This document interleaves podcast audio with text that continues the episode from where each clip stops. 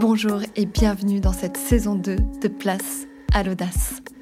La vocation de ce podcast, vous le savez, c'est de mettre en lumière des personnalités du monde artistique, qu'elles soient sous les feux des projecteurs ou qu'elles œuvrent en coulisses aux côtés des artistes. Il y a un an, j'enregistrais le tout premier épisode de Place à l'audace dans ce studio, au Chac, à Paris. Depuis, 12 invités se sont succédés derrière le micro et autant de rencontres inspirantes. Aujourd'hui, je suis fière d'avoir pu réaliser ce projet qui me tenait tant à cœur. Et pourtant, pour être tout à fait honnête avec vous, ce podcast a failli rester au fin fond d'un tiroir. Pendant des mois, voire des années, j'ai procrastiné sur ce projet. J'arrivais pas à me lancer. Je me trouvais tout un tas de raisons qui m'empêchaient de le faire. C'était pas le bon moment, c'était pas le bon angle. Et puis des podcasts, il y en a déjà plein, qu'est-ce que je vais raconter de plus?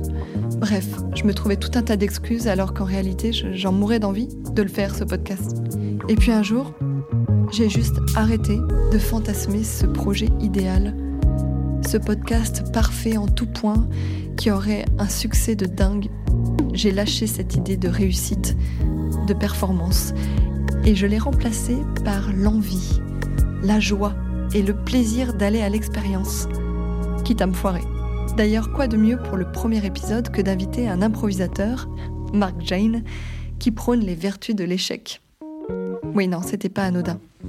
Alors je me suis lancée et très vite mon audace a été récompensée.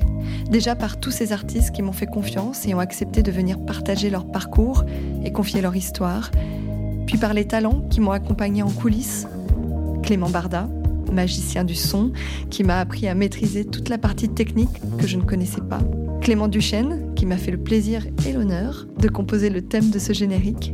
Sans oublier les équipes du CHAC qui m'ont offert le cadre idéal pour capter ces témoignages en toute intimité. Et enfin, la récompense ultime, vous, les auditeurs, de plus en plus nombreux à chaque nouvel épisode. Aujourd'hui, je réalise que si j'avais laissé ce projet dans un coin de ma tête ou dans un Google Doc, je serais passé à côté de rencontres géniales et d'incroyables opportunités. De l'ombre à la lumière. C'est comme ça que j'ai décidé d'intituler cette deuxième saison de Place à l'audace, pour éclairer ce moment clé où le rêve rencontre la réalité, où l'idée se mue en projet, où l'envie devient force créative. Merci pour votre écoute et maintenant, place à l'audace.